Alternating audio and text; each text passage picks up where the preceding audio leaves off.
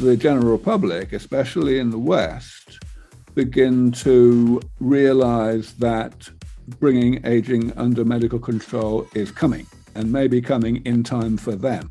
That we will go from a point where hardly anybody thinks they're going to live to even 150 to a point where most people think they're going to live to 1,000.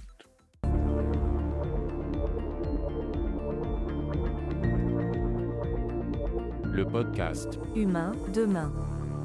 Salut à tous chers abonnés, on se retrouve pour un nouvel épisode de la série de podcast Humain demain en collaboration avec l'AFT, l'association française transhumaniste. À travers cette série, notre but est d'explorer l'avenir technologique de l'humain. Pour chaque épisode, je vais recevoir des chercheurs, scientifiques, philosophes, politiciens ou encore artistes, ainsi qu'un membre de l'AFT ou un de leurs collaborateurs en tant que co-animateur. Comme pour l'épisode avec David Pierce, cet épisode sera en anglais et nous recevons un invité de taille, Aubrey de Grey biogérontologue britannique est mondialement connu pour son travail sur les causes du vieillissement et l'extension de la durée de vie. C'est sans doute la personne qui a fait le plus avancer la discipline, faisant passer l'idée de stopper le vieillissement comme une utopie fantaisiste de science-fiction, voire magique, à un champ d'études scientifiques faisant des progrès remarquables chaque année. La conversation sera entièrement sous-titrée. Par contre, ce n'est possible que sur YouTube. Donc, si vous écoutez la version audio depuis une application de podcast et que vous ne comprenez pas l'anglais, je vous invite à passer sur la version YouTube de l'épisode. Didier Cornel, vice-président de l'AFT et cofondateur de Health, va m'accompagner en tant que co-animateur. Salut Didier. Aubrey de Grey est probablement le scientifique le plus connu au monde pour ce qui concerne les questions relatives au vieillissement humain. C'est aussi une des personnes qui est le plus intervenue dans les médias à ce sujet. Il est né à Londres en 1963, a vécu au Royaume-Uni et particulièrement à Cambridge jusqu'au tournant du XXIe siècle, et puis a vécu alternativement aux États-Unis et en Royaume-Uni, et maintenant vit en Californie. Depuis 2010, il est installé. Aubrey est l'auteur du projet SENSE, SENSE pour Strategies for Ingenerable Negligible Senescence, la stratégie pour euh, rendre négligeables les mécanismes de sénescence. Il considère qu'il y a sept causes principales du vieillissement chez les mammifères et donc particulièrement chez les humains et que nous pouvons veiller, nous pouvons euh, nous organiser pour que ces causes de vieillissement soient arrêtées ou plus exactement deviennent négligeables. Et tout de suite, place au podcast, c'est parti. Thank you, Aubrey. I'm very pleased to have the opportunity to be speaking with you. It's, kind of an honor. I'm a big fan of your work. I'm going to ask you the first question. It's a kind of a surprising question because not all people are on board with the idea of living longer, healthy lives. You know, it's a bit of a surprise, but it is what it is. So when you talk to a skeptic who might ask, why do we want to cure aging and live longer? What are the arguments you use to lay out your position? I really only have one major argument that I use with everybody like that. I simply emphasize and um, you know get people to focus on the fact that lifespan is a side effect of health span. If you are healthy, you probably will wake up tomorrow morning. If you are sick, maybe you will not wake up tomorrow morning. So it has nothing to do with how long ago you were born. It has to do only with the relationship between health and being alive. Most people are comfortable with the fact that being healthy is better than being sick. And most people are also comfortable with the idea that we should not be ageist. We should not discriminate, discriminate against people who were born a long time ago. So really all I do here is that I help people to separate the um, the question of what is desirable from the question of, what is possible or potentially possible. I get people to remember that the only real reason they are so inclined to be ageist about this particular thing is in order to put the impossibility out of their minds. And if the impossibility is going away, if we are figuring out how to make this possible when it used to be impossible, then that no longer makes any sense. We will speak about uh, non scientific aspects uh, later, so, but uh, in the scientific uh, field, what uh, has been for you the most uh, difficult part in longevity research in all these years, or maybe now and in the past? Let me focus on the end of your question because the answer to the question has definitely changed over the years. Um, at the beginning, when I started thinking about damage repair as a feasible way to bring aging under medical control, it was very difficult to persuade my scientific colleagues that what I was saying made sense. It's quite hard to understand that now because it's now a mainstream idea. But back then, there was a very deep seated belief that aging was just too complicated to deal with in a piecemeal manner, in a divide and conquer manner. In other words, when people heard me talk about repairing the molecular and cellular damage of aging, they could not really see the difference between that and trying to address each of the pathologies of aging individually, which they already knew was never going to work. There are too many of them, and they are just, you know, too hard to deal with. Um, I, it took me a long time to get people to understand that those two things are not the same. That if you are repairing the lifelong accumulating damage of aging, you have a chance. Whereas if the goal is to stave off the diseases of aging, the pathologies of aging, then it's a losing battle because those pathologies are, get, are progressive. They're going to get more and more problematic as time goes on. So that was then. Now, that battle has won, has been won. It is now, uh, certainly for the past 10 years, it has been acknowledged as a very reasonable thing that we might repair various parts of aging.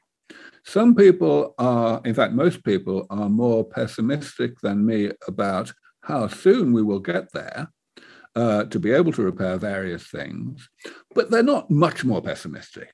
They, you know, they they understand that this is something really worth trying to do, and that we will probably get there eventually. The main difficulty right now, therefore, is the thing that I have been calling longevity escape velocity. So here we are talking about the idea of progressively improving these therapies over time after the point where we get them to be good enough to give us maybe 20 years of extra healthy life. Thereafter, we will have to make them better and better in order to get more life. And I believe very strongly that it is almost certain that we will successfully improve them fast enough to be able to keep treating the same people and keeping them healthy, uh, even though the problem of keeping them healthy is becoming progressively harder as they get chronologically older. This is something which is too abstract for most biologists. If they can't see how something will happen in relatively concrete terms, they are reluctant to believe that it, it could happen. And so that's still a difficulty, a difference between me and most of the mainstream community. But it's a very different difference than the one that existed 15 years ago. So, and you mentioned the, the, the your, your, theory called the damage repair. Can you explain a little bit more uh, what, what, what it means? Let me start by explaining what aging is. And my definition of aging revolves around this concept of damage. Now, I want to emphasize, first of all, that this definition of aging is not controversial, and it really never has been controversial. It sounds different from some other people's definitions of aging. That's just a matter of taste, really. Uh, people would not have ever disagreed with this definition. So the definition is that aging is the lifelong accumulation of self inflicted changes to the molecular and cellular structure of the body that eventually make the body work less well. That's all it is. So that so the reason why it's appropriate to call those changes damage is because of the end of the definition. When there's too much of it, the body doesn't work so well. That's the pathologies of late life. Before the damage is abundant, when there's only a little bit of it, the body just gets on with what it's doing. It doesn't get in the way. Very much in the same way that if a car has a little bit of rust, it still works perfectly well. It's only when it has a lot of rust that the doors fall off, right? Um, so the damage repair approach simply says, let's do preventative maintenance in the same way that you can periodically remove the rust from a car so that there is never enough rust for the doors to fall off. Similarly, you can do the same thing for all of the various changes that happen in the body as a side effect, as side effects of the body's normal operation. That's what it, that's what I mean when I say self-inflicted. The question then is, is this fa- is this practical? Is it feasible? And of course, what I did 20 odd years ago now is I enumerated a bunch of categories of damage, types of damage, and I described ways in which we might actually do this preventative maintenance, this repair of the damage. Let's uh, go to one of these uh, questions where uh, longevists are almost, uh, I would say, uh, fighting. Uh, do you consider aging as a disease or not? So, actually, I don't think that researchers in the biology of aging have been fighting about this, not for many, many years. Of course, only a small minority of researchers actually do much public speaking to the general public.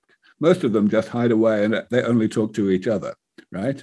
Um, uh, but the ones who talk to the general public, they have to say things that the public will understand and some of us have different, you know, styles of doing that. But we all know perfectly well that the question of whether aging is a disease is not a scientific question. It's just a question of terminology. We know that aging is bad for you, so it's definitely a medical condition. Um, but if you call it a disease, then you have all this baggage, all of these connotations of the word that come along. So, you know, it implies, for example, that it's like an infection that could be cured. You could do a, one, a single treatment and you would never have aging again until you were reinfected in some way, which of course is nonsense. So we should not call aging a disease. But on the other hand, we should also not call aging not a disease, because if we do that, then people will think that it is not, even in principle, amenable to medical intervention.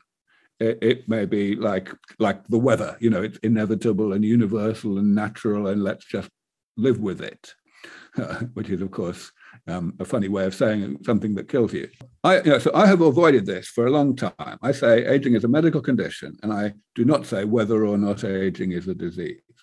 And I am pleased to say that some of my colleagues who are also um, who do also do a lot of public speaking are picking up on that. They are beginning to use the same language that I've been using for a long time. I think that's progress. Speaking of progress, uh, since you started this uh, you know journey against aging, what progress has been made uh, scientifically and technically, but also uh, in regards to the public opinion and and also funding and all those things? Whoa, well, how long do you have? Um, uh, um, there's been, of course, masses and masses of progress scientifically. Much of the really important progress has been relevant to the whole of biomedical research, not only to aging. Things like the development of induced pluripotent stem cells, the development of CRISPR. Um, some of it's been specific to aging, the development of um, uh, drugs that can kill senescent cells, for example. Uh, it's very important. A lot of it is still very early stage. The progress, that uh, a huge amount of progress still needs to be made. We're nowhere near the clinic. Uh, it's still doing experiments in laboratories, but still, it's night and day different from how it was 10, 15 years ago. And of course, SENS Research Foundation has done a lot of that work. So, um, so scientifically, I'm very happy about how things have been going, um, especially in the past 10 years. The previous 10 years, we were slowed down a lot by lack of money, and that's much less of a problem now. All right, so that's scientifically. Then, in terms of public opinion, I think there has also been a big shift, long way to go again, but still, the conversation, what you read in the general audience media, for example, about the idea that aging might be brought under medical control, that whole conversation is much more respectful than it used to be. It used to be kind of entertainment. Um, and that's changed. That's changed a lot. In terms of money, again, uh, huge changes. Really, two big changes have happened that I can identify. The first one is started about five or six years ago when investors started to get involved. So I mean here specifically people who want to make money by, by giving money rather than just philanthropists who give the money away. That made a huge difference because investors generally write bigger checks than donors do. So um, a lot of projects got, got, got accelerated as a result. And at SENS Research Foundation, we're a non-profit, but we developed a business model very quickly where we would spin projects out as startup companies in order to capitalize on this investment sentiment.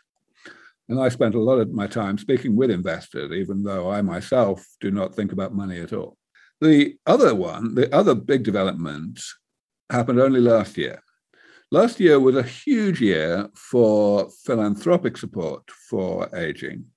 And the main reason it was was because several really wealthy crypto blockchain people came along and started putting real money in. Uh, for example, someone gave $70 million to the Buck Institute. Uh, uh, several examples like that. The main um, way in which we at SENS Research Foundation benefited was because of a big hitter named Richard Heart. He didn't actually write us a big check. Instead, he got his many followers to write us checks. And that's good enough for me. Um, so we are in a very different position now than we were a year ago. Uh, and I could go on. There are lots more. The um, uh, uh, of course, the, there's still some way, some progress being made in this way. So, for example, last year, Jeff Bezos got seriously involved, uh, putting billions of dollars into this new company called Altos. Um, that was a long time coming. The first time I spoke to Bezos about aging was 16 years ago. Um, but here we are. Uh, about this, uh, I sometimes say, yeah, that uh, indeed, like you say, we have now uh, a few big uh, companies uh, investing for longevity, but sadly, there is no, not even one public institution who has as an official goal to uh, fight against diseases uh, related to old, to old age. There are uh, public institutions studying uh, diseases related to old age, but not fighting against them. Uh, how uh, did you ever try, and what do you think are the avenues to convince public institutions? I would say, especially in your native country, so UK, and especially in uh, the country where you now live and work, uh, you, the US and California. Public institutions are always, they always have one priority, which is they are, the decisions are made by elected representatives, and their one priority is to get re-elected. So they are always trying to follow public opinion they are very reluctant to try to lead public opinion and uh, you know change public opinion because they feel that it will go against them. And that's why they're always at the back of the chain at back of the, uh, the queue in terms of actually doing anything that they used not to do. But even but now even that is beginning to change. There are people in government in the us and in the uk who are very interested in trying to change public policy to be more translational, more interventionist in relation to the biology of aging. And uh, th- these include quite senior and influential politicians. For example, in the US, um, a particularly prominent guy that's involved in this way is Newt Gingrich. He was, I think, chair of the um, House of Representatives or something like that, something very senior, um, quite a long time ago. He's been interested in regenerative medicine and aging for a while and he's now become very vocal. He is using his influence to get other people involved. So we may be quite close to a real tipping point in public policy in the US in this regard. And certainly a number of people who really know the field well are putting a lot of effort into trying to make that happen. In the UK, I am a little bit less optimistic. I believe that even though there are people who are doing exactly this same work, trying to change public policy, that it's more of an uphill battle in the UK just because people are more conservative. Uh, if I may say, uh, go a little bit further. So uh, you said the, the, the problem of uh, public institutions is that they are elected people, but there is uh, at least one big country with new technologies where they have less this problem is uh, China. But there also there is uh, well, China is of course we know less about this, of course, but uh, as far as I know, it is the same situation. Uh, but maybe you know yeah, a little bit more about this? I, I don't know as much as I would like to know about thinking at the top of government in China about this. I have heard only very occasional statements by people who may be speaking for the government in this regard. And I, I have a fear that in China, you know, they don't listen to the West very much they probably don't have much of a sense, as much of a sense as they could, of how much progress has already been made in moving towards controlling aging. I'm certain they do understand how big of a problem aging is for them, same as it is in the West, in terms of the proportion of the population who are sick because of being old. But whether they really understand that medicine is moving towards a solution and that they could help, I'm not so sure. So back to science and technology uh, in, in the longevity research. So a lot of technologies follow some sort of exponential growth, especially information-based technology like, Moore's law for computing. Do you see such a growth in longevity research? And do you expect there is a, an exponential growth? Yes, but in a in a different way. Um, and it's quite important to understand this in detail. So I actually took the trouble to write a whole editorial about it several years ago, which was comparing the singularity with the Methuselarity, as somebody called it, namely the point at which we reach longevity escape velocity. Um, so the difference is that in order to maintain longevity escape velocity, you need to continue making progress, um, you know, making therapies better and better but the rate at which you need to do that, the minimum rate, actually slows down as time goes on. It doesn't speed it up. So that means that the difficulty of maintaining longevity escape velocity is very different from the difficulty of maintaining Moore's law. And you know, very much, very, very much easier. And that's important to keep in mind. It really underpins why I am so sure that when we get to longevity escape velocity, we will stay there if I may add something, um, well, somebody spoke uh, concerning the, let's say, research field. Uh, it, it, was ironically, he, he spoke about Eroom's law, you know, like yeah. uh, Moore's law in the other way. Uh, because, and we are coming back to public institutions and more and, uh, uh, legal rules in the US uh, and even more, well, more or less, sometimes even more, sometimes less. In, uh, in Europe, you have this uh, incredibly complicated uh, legislation, especially for uh, clinical tests. In Europe, we have the GDPR. In California, you have kind of the same. Uh, what's, uh, let's say, what is for you one or two points that you would change, that it's something realistic that could be changed if you were, let's say, power? Yeah, it's it's a difficult question because you know it depends a lot on society's view of risk versus benefit, and um, you know society is entitled to have a view. I do not want to tell different societies how to think necessarily.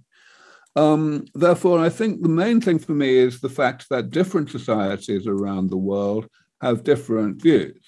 So you mentioned how China, you know, it's they don't have to worry about getting elected, but of course also different countries have different levels of um, concern about the uh, about safety in experimental medicines, for example, and therefore I think the, the main way in which we will see progress being made is by virtue of that that variation, that that spectrum we've got also, of course, individuals self administering, you know, self testing, doing experiments on themselves and doing it in a, in a clever, informed way so that we actually get information out of it.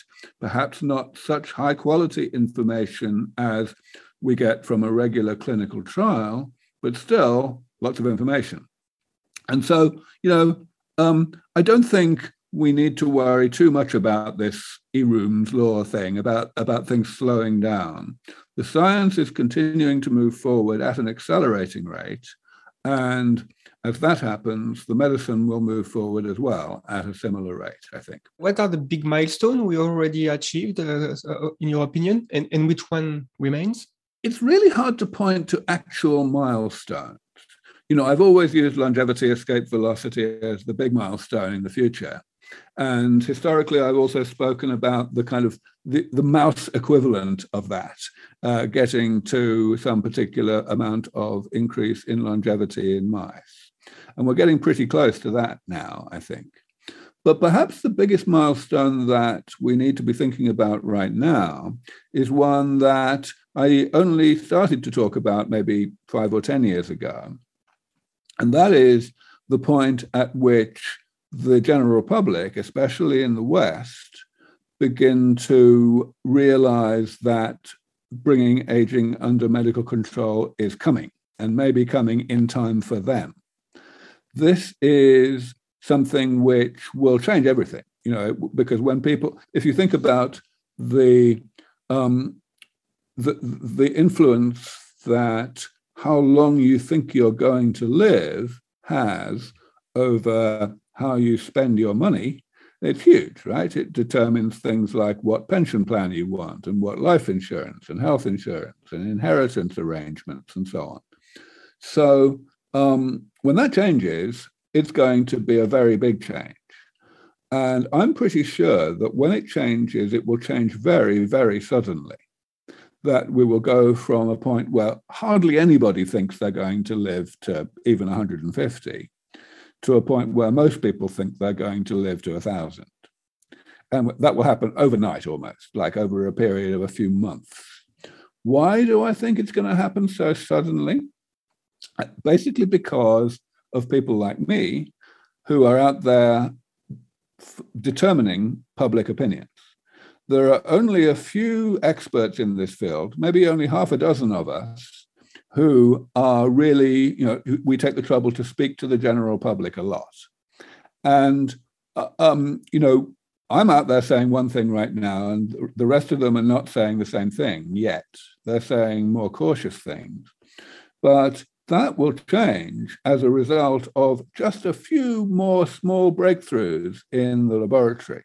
Certainly, if we start to get mice living a year or a year and a half longer than they currently do, as a result of therapies that are given to those mice when they are already in middle age, I believe that will be enough to get people like David Sinclair and Brian Kennedy and so on to be out there saying pretty much, yes, Aubrey was right all along. And when that happens, you know, it's going to be, you know, Oprah's going to start saying it. You know, I don't, I don't know who the French equivalent of Oprah is, but uh, you get the idea and and that and that's going to change everything very quickly. So I keep telling people that they need to anticipate that. Just not not the French equivalent of you, but uh, the the two uh, uh, let's say best known people on the French uh, side are probably uh, Jean-Marc Lemaître. And Jean-Marc Lemaître is uh, one of the best scientists concerning cellular rejuvenation he made uh, rejuvenation of, uh, cent- of, cells of centenarians already quite a few years ago. Yep. And uh, other person is Miroslav Radman. He's from a French guy, but living now in Split, Croatia. And both are kind of radical longevists. And um, Jean-Marc Lemaître wrote very recently, just a, a, few weeks ago, a book and the title is um, guérir euh, de la vieillesse, so cure the uh, cure senescence, cure uh, aging. You were speaking about uh, when we will have mice living longer than the maximal lifespan, the things will change. But you know, the problem is at the moment they, we, we don't have uh, mice living longer than the maximal lifespan uh, since, and it's not progressing since long. And for me, this is one of the sad mysteries of, uh, of aging. Uh, so we progress concerning the average lifespan, but we don't progress concerning the maximal lifespan. Well, in a few days, uh, the oldest person in the world will be the second. Uh, it's it's really in, in, a few days, but the second is not the first. Uh, Jeanne Calment lived uh, longer. She died 25 years ago. Well, I know that there are some people saying oh, uh, it's not true, but anyway, we don't progress. why is uh, the difference between progress of average lifespan and absence of progress of my maximal lifespan so spectacular. And after that, I will have a, a question about mice uh, more specifically, and uh, let's say a test about mice. But I will maybe listen to your question for, to your answer. Sorry. So um, let me answer the question about average versus maximum in two parts: one for humans and one for mice. So in the case of humans, I don't think we really know the answer. But what we can say is that the oh, there are only a couple of people who died 25 or so years ago who are um, paradoxical. So the um, person, so of course, Jeanne Calment died in 1997. Uh, Sarah Knauss, the runner up, the person who will be overtaken tomorrow, uh, died in 1999. Um, the person in the number three position was established fairly recently to be uh, not true, that she was actually 20 years younger than uh, she was thought to have been. So now there is only one other person from that generation who lived exceptionally long, to 117. This was um, a Canadian woman. So, uh, with the exception of these three people, we have actually seen a pretty smooth increase in maximum lifespan at almost the same rate as the average lifespan. The average lifespan in the West has been going up by maybe two years in each decade and the the maximum lifespan has been going up by maybe one year in each decade. So um, if you if you ignore these just these three people, so those three people are definitely strange. They are definitely paradoxical, but still, it's important to see that by and large we are still seeing progress. Now, in mice, we have a very different story. In mice, we even if we look not only at one mouse but actually at the experiments that have been done and we look at the normal scientific definition of maximum lifespan um, which is the average lifespan of the longest living 10% in the experiment the longest living 10% of the mice um, then yeah we have seen basically no increase for 20 years at least and we must ask why is that I believe it's very simple that the way we're going to do this is by damage repair, rejuvenation, rather than by what I like to call messing with metabolism. In other words, um, giving uh, drugs that, like, for example, calorie restriction mimics, mimetics. Um, I believe that that can only go so far, and it's no surprise to me that we are already doing as well as we can by that approach. But damage repair does not have any limits to it. So the difficulty is, of course, that in order for damage repair to work, it needs to be comprehensive. You need to repair all of the types of damage reasonably well. And at the moment, some of those are still beyond us.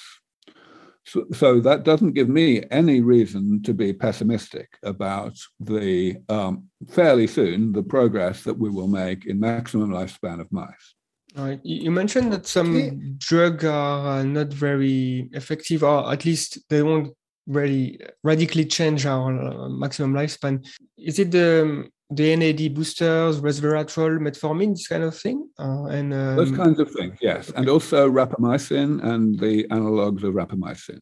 All mm. of these things are drugs that, in one way or another, they kind of trick the body into thinking that it is in a famine, that it's not getting enough calories, even when it actually is. And that is very useful if you're a mouse, because my because animals have a system for responding to famine that allows them to maximize their ability to have offspring and pass on their genetic material.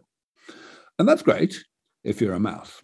Um, problem is that uh, it doesn't work nearly so well for long lived species like human beings.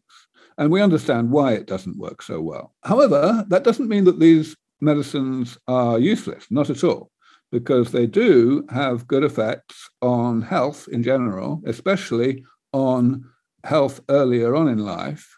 So they can extend average lifespan, average healthy lifespan, a significant amount, probably, um, even if they cannot extend maximum lifespan very much. Since we are speaking about, uh, let's say, the the, the therapies who are uh, the most uh, sorry followed at the moment. Uh, can you say a few words uh, first about uh, senolytics and a few words uh, about therapies related to blood? So let us start first with senolytics. So senolytics are drugs that selectively kill what are called senescent cells. So first of all, what is a senescent cell? It is a cell that has got into a, a bad state where it is um, not working properly. Maybe it's doing some of the things it's supposed to do, but it's also uh, pushing out, secreting uh, proteins and other molecules that are bad for the neighboring cells. That's called the senescence associated secretory phenotype. And, the, and that's the reason why, even though we do not have very many senescent cells in the body, even in old age, nevertheless, they can do a lot of harm. So it's, it's, it would be great if we could kill them. And this was one of the things that I suggested 20 odd years ago when I first started talking about damage repair. It's one of the main categories of damage repair. A big and very surprising discovery from about 10 years ago was that we could kill these things uh, genetically, you know, by making engineered mice, and that the benefits were very broad, more broad than I would have expected.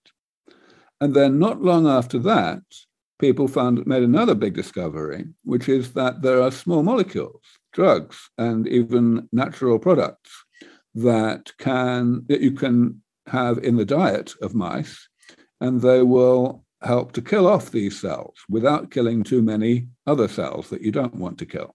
And sure enough, these, uh, this, this seemed to be good for the mice. So senolytics are really a great example of damage repair that is now pretty close to being to working for humans. There have already been some clinical trials which have gone. Some of them have gone okay. So um, this is this is one of the most exciting areas.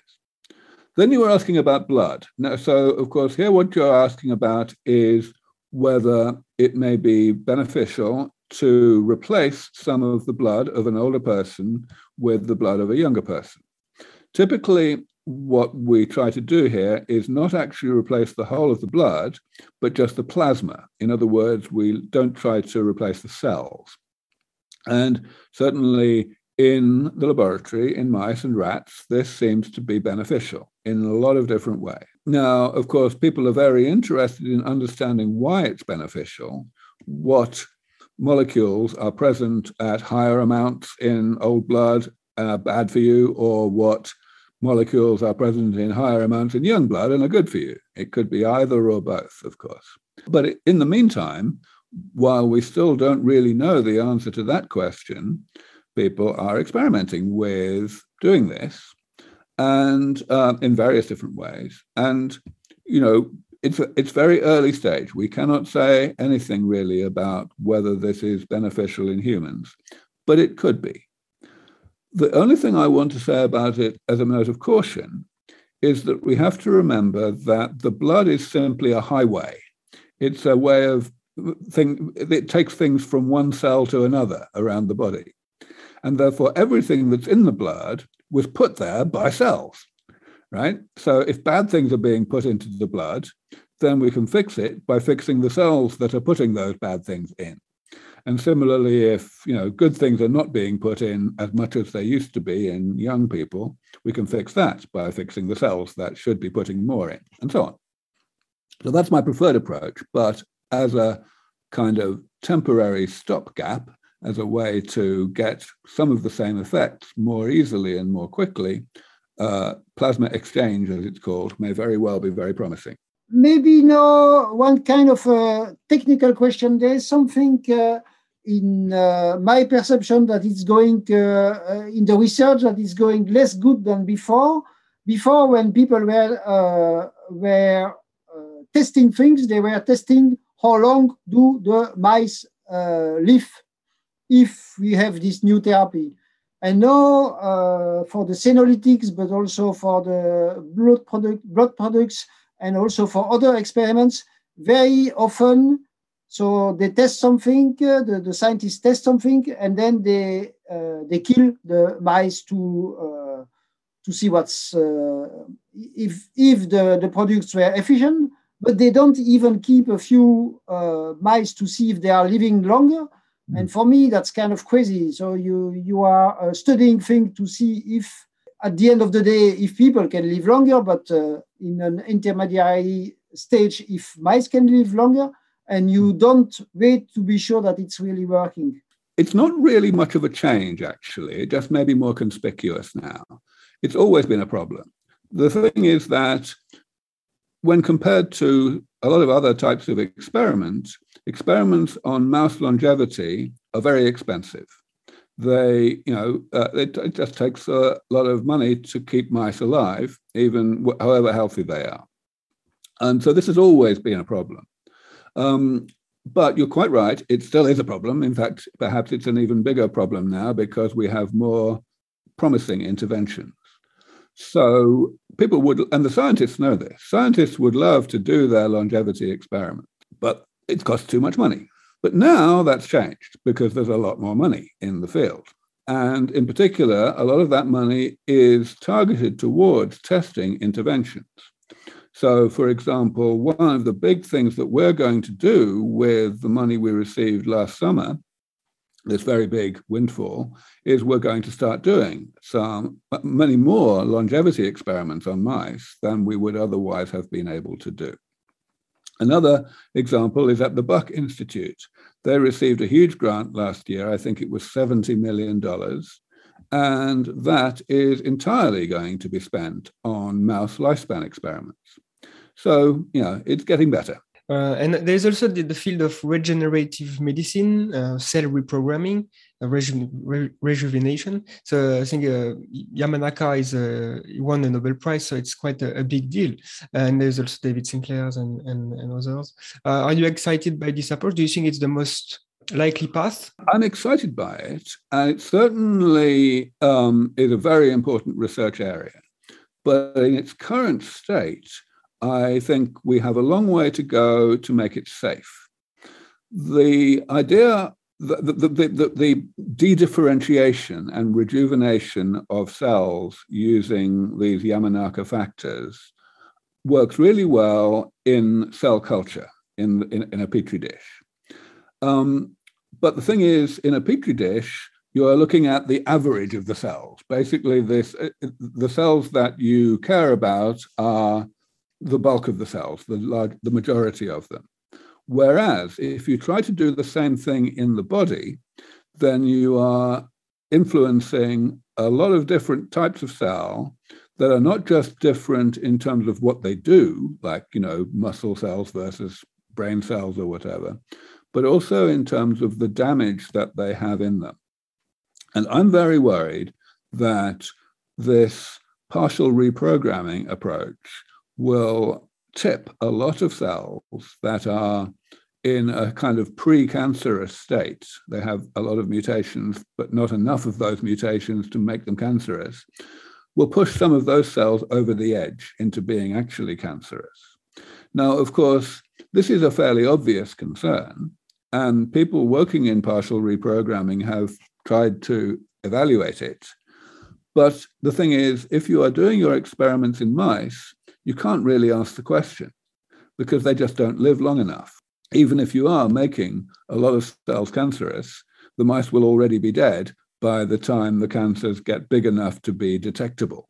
Whereas if you do this to humans, let's say to humans age 60 or 70, and your goal is to make them live to 100 instead of 90, then um, you know by that time that is long enough for cells that became cancerous as a result of the treatment to actually kill the person. So I'm worried. I think there are two possibilities, though. One is that we will find different methods to dedifferentiate cells in the body, different factors that can take cells back into a younger state without having the ability to damage them properly and make them into cancers. Um, now, exactly what those factors would be, it remains to be seen. But a company that I used to work with, AgeX Therapeutics, um, has some ideas there. And I'm hoping that now that there are several companies working in this space, a lot of other ideas will also be explored soon. The other possibility, of course, is that we may make, make really big progress against cancer. It's fine to create a lot of new cancers if you can genuinely get rid of them before they become problematic. And we're getting closer to that as well. There is um, now really good progress on controlling cancers when they make this enzyme telomerase, which 90% of cancers do. And there's also great progress being made in many ways in activating the immune system against cancers which is something that people were trying to do for decades. And then suddenly, just, just eight or 10 years ago, some breakthroughs were made, and now it's looking really good. No, maybe uh, that we are, since we are speaking about uh, 50, min- 50 minutes already, uh, a few personal questions, a uh, few questions about you and uh, also the last uh, events. The, the first is so you are the most well known person in the world for longevity what uh, decided uh, uh, you to be active in this field?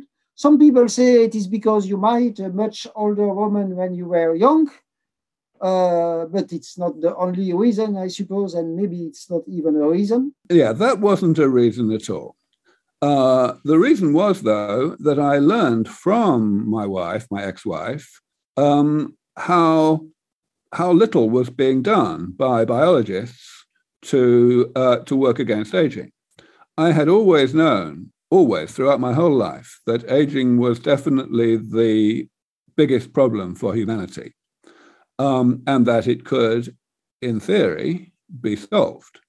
But um, I had always assumed that everybody else agreed with that, and therefore that biologists would be working as hard as they could to bring aging under medical control. And it was only by talking to my wife and to other biologists that I was meeting that I realized that that was not true. By that time, I had already done quite well in my original research area, which was artificial intelligence. And so I knew that I had the ability to work on hard problems. And I also knew that um, people who switch fields often make big breakthroughs in their new field because they think in a different way from the people who have been in that field for all their lives. So I thought I must try, and of course it worked out. That's the that's really the only reason why I did this. And now let's come to the the let's say last news uh, uh, concerning the Me Too affair that uh, exploded in uh, 2021. So now I don't know, eight months ago or something, you were accused by a well-known and competent young female scientist, uh, Laura Deming, and by another uh, woman also in the working in the, field, the field to be a sexual uh, uh, predator almost from one day to another day uh, and literally from one month to another month you switch position from uh, top scientist of the field to presumed sexual aggressor uh, yeah, now the board of SENS after many many, many episodes officially declare that you are not a sexual aggressor, but you were, let's say, uh, fired again for uh, some other uh, reason. So, yeah, what is uh, the last uh, news that you have to, to give uh, at the time that we are recording this in uh, beginning April? Well, I can't say all that much because there is plenty still going on. But I can say that the main focus right now is that a large number of people who have given money to the foundation are very upset that I was removed from my position. And they are trying to fix that. The um, main concern is that the board of directors of the foundation have a legal duty to do what the donors want, to respect donor intent. I interrupt you just to say that uh, uh, in the notes of this uh, meeting, you will uh, uh, find information about uh, people who are doing this and information about the, the donors. And essentially, the donors are uh, putting pressure on the board to reverse what they have done, to restore me to the foundation, and to allow me to control how the foundation spends donors' money, because that is what why the donors gave the money in the first place. And uh, the board are resisting that at the moment, but maybe not for long. So now I'd like to know uh, if we do some anticipation, because um, I think it's important sometimes to try to imagine what could happen in society if we if if we get rid of aging or if we manage it uh, effectively. So, do you anticipate profound changes? Um, I don't know if you if you think about it a little bit or, or not. I don't think about it all that much because you know I think it's I don't think it's it makes any sense to think about the distant future um, even 20 years, 30 years in the future, let alone 100 years. So many things are likely to happen that we cannot yet even imagine. So, really, I just think about things that we do know. We can be very sure that nobody is ever going to want to be sick. Um, they're always going to prefer to be healthy. So, that means that as these therapies become developed, they will become universally available very quickly. I think it will be extremely quick simply because these therapies will be economically profitable to countries. They, they will pay for themselves by keeping people from being expensive when they are sick. But beyond that, it's hard to know really how society will change. There are so many other things like the rise of automation, and uh, changes to um, energy use, utilization, you know, moving to renewable energy and so on, things that are happening at the same time in parallel with the development of anti-aging therapies. And how it all plays out you know it's it's it's possible for me to say. Yeah yeah no it makes sense. Uh, predicting the future is, is not a, a, a, very easy thing to do. Um, so what what is what will be the most effective way to accelerate research today uh, more money more billionaires interested in longevity what's so until last year i would have said that still the number one thing that is needed is more money especially more money applied to the very early stages the pre-investable um, technologies that people, that non-profit organizations like SENS Research Foundation are doing. But now that problem has mostly gone away as a result of the huge amounts of money that came in last year. So now I believe that the number one problem is talent, people.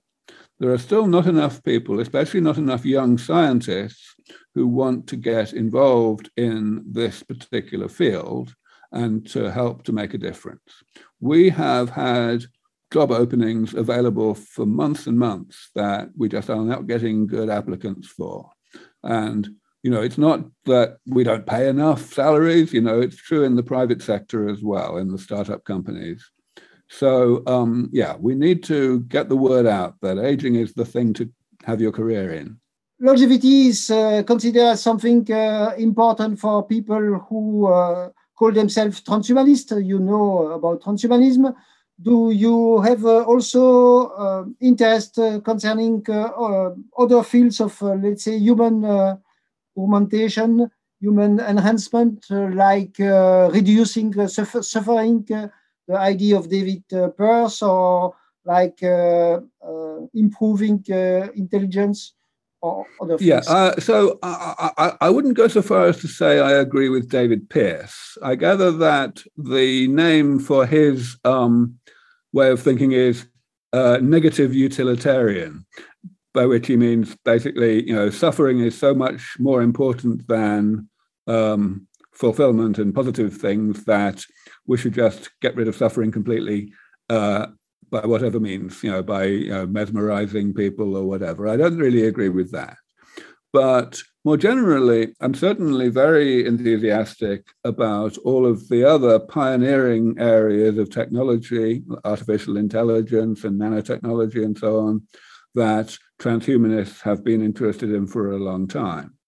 I'm not too sure about the word transhumanist. I think it may scare people too much, but uh, certainly the technologies that come under that umbrella are very much things that I'm interested in and that I support. Yeah, and maybe to go uh, further in, in this question, there are many transhumanists are also uh, following all questions related to uh, existential risks. So the existential risk uh, for all of us, well, that's more than a, a, risk. That's at the moment something certain is our personal debt. But uh, yeah, the risk of uh, humanity disappearing is also something uh, very important that many transhumanists are following. Do you follow that especially? or do a, a, little bit. Um, so I'm not so sure that almost everybody dying is um, is any worse than absolutely everybody dying. I think that, um, you know, that's an open question, really. But I'm not in favor of either of them. So, you know, I don't want to have an asteroid hitting the Earth, even if a few people would survive, like by virtue of being in a spaceship or something like that. Um, uh, so let's let's look for asteroids a bit more carefully than we are so far. Things like that. And uh, so we're reaching the end of our conversation. I'd like to know uh, how can someone contribute to the field on a personal level if one of our listeners is convinced by this uh, battle against aging. Well, of course, the answer to that question is very different depending on the person who is asking the question. If you are a billionaire, then you can write a check. If you are a scientist, you can work in a useful, relevant field that will hasten the defeat of aging. If you are a journalist, you can interview me, just the way you're doing right now. Um, but everybody can do advocacy one way or another you know, depending on who you know, uh, people who are wealthier than you, people who have political um, influence, you know, people who have any kind of influence.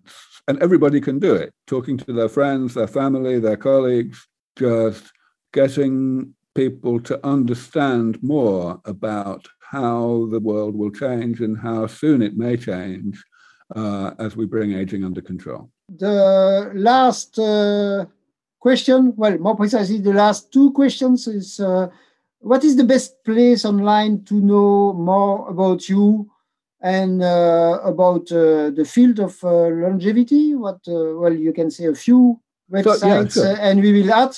And the last, the, the very last question is, did we forget something that you want to approach? Okay, no, I don't think you forgot anything. I think we covered a large number of things. I would say that there are now quite a few resources out there that work well for this field.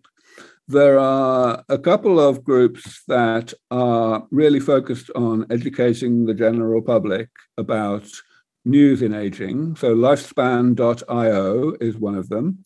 Another one is First Longevity, run by Phil Newman in the UK. And there are others, of course. There is a much more long standing one, Fight Aging, which is a blog run by Reason. So, you know, those are the kinds of places to go to keep informed. There are, of course, also communities, such as, for example, if you're an investor, there's the Longevity Investor Network, which is now part of lifespan.io. Uh, so yeah, the, the, there's plenty of places to go. There's the Foresight Institute, which have a strong interest in all futurist technologies, but especially in health extension, life extension, and um, you know, I'm a very big supporter of what they're doing. So there's quite a lot of choice out there now. Thank you again uh, for your time. It was it was very very great to talk to you and to have a, you know, a deep well, dive thank, into Thank this. you for having me on the show. Thank you for having me. It's been great fun. Merci à vous tous d'avoir suivi ce podcast jusqu'au bout. Je vous invite à vous abonner, à regarder les autres contenus que nous produisons sur la chaîne YouTube. Si vous voulez aller plus loin, nous avons mis des liens dans la description. On se retrouve pour un prochain épisode. À bientôt.